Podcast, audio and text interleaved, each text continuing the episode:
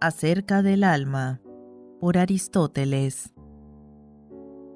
Libro segundo. Capítulo sexto.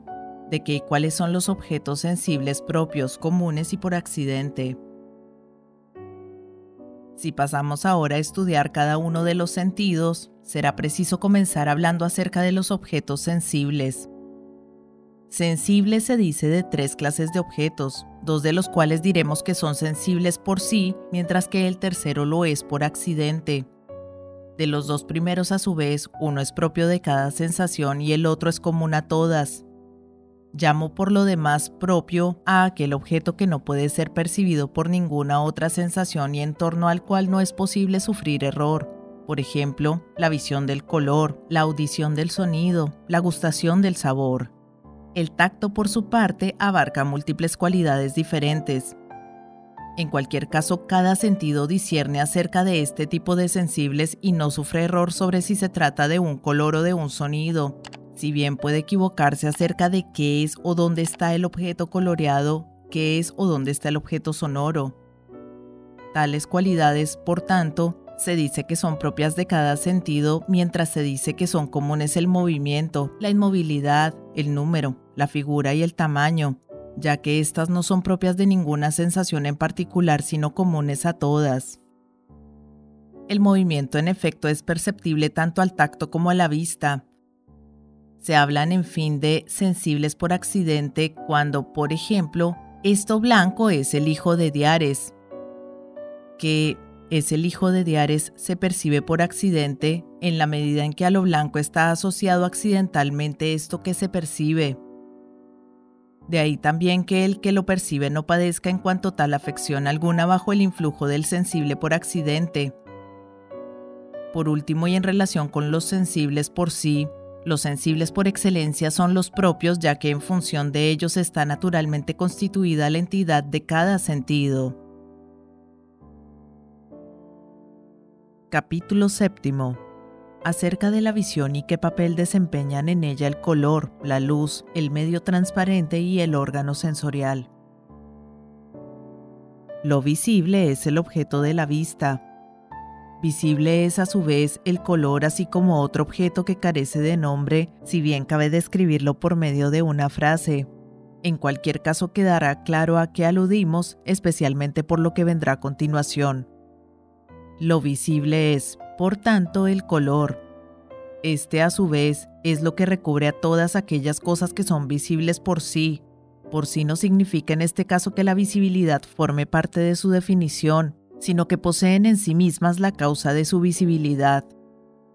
Todo color es un agente capaz de poner en movimiento a lo transparente en acto y en esto consiste su naturaleza. He ahí porque el color no es visible si no hay luz, mientras que a la luz cualquier color de cualquier cosa resulta visible. Habrá que empezar por tanto diciendo qué es la luz. Hay pues algo que es transparente. Y llamo transparente a aquello que es visible si bien, por decirlo en una palabra, no es visible por sí, sino en virtud de un color ajeno a él.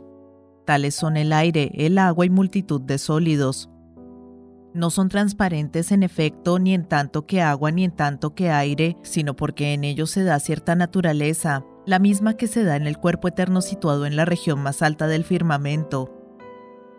La luz, a su vez, es el acto de esto, de lo transparente en tanto que transparente. Por el contrario, en los cuerpos transparentes en potencia se da la oscuridad, la luz es pues como el color de lo transparente cuando lo transparente está en entelequia bajo la acción del fuego o de un agente similar al cuerpo situado en la región superior del firmamento, y es que la propiedad inherente a este es una y la misma que la del fuego. Queda dicho, por tanto, qué es lo transparente y qué es la luz, y como ésta no es ni fuego ni cuerpo alguno ni efluvio de cuerpo alguno, ya que en este caso sería también un cuerpo, sino la presencia del fuego o cualquier otro agente similar en lo transparente, toda vez que es imposible que dos cuerpos ocupen simultáneamente el mismo lugar. Parece, además, que la luz es lo contrario de la oscuridad. Ahora bien, la oscuridad es la privación de una disposición tal en lo transparente, luego evidentemente su presencia es la luz, y han cometido un error Empédocles y quien quiera que con él haya afirmado que la presencia de la luz se produce al desplazarse ésta y situarse en un momento dado entre la Tierra y la capa celeste que la rodea, si bien tal movimiento nos pasa inadvertido. Tal afirmación desde luego no concuerda ni con la verdad del razonamiento ni con la evidencia de los hechos, y es que cabría que su desplazamiento nos pasara inadvertido tratándose de una distancia pequeña, pero que de oriente a occidente nos pase inadvertido constituye en verdad una suposición colosal. Lo que recibe el color es lo incoloro, lo que recibe el sonido es lo insonoro. Incoloro es, por lo demás, tanto lo transparente como lo invisible o bien a duras penas visible, por ejemplo, lo oscuro. Esto último no es sino lo transparente, pero no cuando es transparente en acto, sino cuando lo es en potencia. Es que la misma naturaleza es unas veces oscuridad y otras luz. Por otra parte, no todo lo que se ve es visible a la luz, sino solamente el color característico de cada cosa. Ciertas cosas desde luego no se ven a la luz y sin embargo producen sensaciones en la oscuridad, por ejemplo todas aquellas que aparecen ígneas y brillantes. No hay en nuestra lengua un término único para designarlas, como lo son los hongos, el asta y las cabezas, escamas y ojos de los peces. Sin embargo, no se percibe el color característico de ninguna de ellas. ¿Por qué razón se ven tales cosas? Es otro asunto. Por el momento quede claro al menos que lo que se ve a la luz es el color, y de ahí que éste no se vea si no hay luz. La esencia del color, en efecto, consiste en ser el agente que pone en movimiento a lo transparente en acto y la entelequia de lo transparente es a su vez la luz. Una prueba evidente de ello es que si colocamos cualquier cosa que tenga color directamente sobre el órgano mismo de la vista, no se ve. El funcionamiento adecuado, por el contrario, consiste en que el color ponga en movimiento lo transparente, por ejemplo el aire, y el órgano sensorial sea a su vez movido por este último con que está en contacto. No se expresa acertadamente Demócrito en este punto cuando opina que si se produjera el vacío entre el órgano y el objeto se vería hasta el más mínimo detalle, hasta una hormiga que estuviera en el cielo. Esto es desde luego imposible. En efecto, la visión se produce cuando el órgano sensorial padece una cierta afección. Ahora bien, es imposible que padezca influjo alguno bajo la acción del color percibido, luego ha de ser bajo la acción de un agente intermedio. Por fuerza de haber pues algo intermedio y por tanto hecho el vacío, no solo no se verá hasta el más mínimo detalle, sino que no se verá en absoluto. Queda dicho ya por qué causa el color se ve únicamente a la luz. Por el contrario, el fuego se ve tanto a la luz como en la oscuridad, y ha de ser así por fuerza, ya que lo transparente se hace transparente precisamente bajo su influjo. Lo dicho vale también, por lo demás, en relación con el sonido y el olor.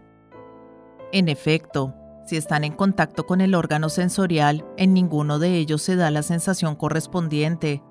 Más bien ocurre que por la acción del olor y el sonido se pone en movimiento el medio que, a su vez, pone en movimiento al órgano respectivo mientras que si se coloca el objeto sonoro u oloroso directamente sobre el órgano sensorial, no se producirá sensación alguna.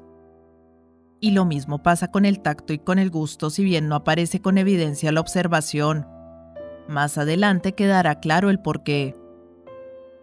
Por lo demás, el medio en el caso de los sonidos es el aire y en el caso del olor carece de nombre peculiar. Se trata de una cierta afección que se da por igual en el aire y en el agua, y esta afección que se da en ambos elementos es al objeto oloroso lo que lo transparente es al color. La observación muestra, en efecto, que los animales acuáticos poseen también el sentido del olfato. Por su parte, el hombre, al igual que todos los animales terrestres que respiran, no puede oler a no ser que respire. La causa en relación con todo esto será expuesta también más adelante.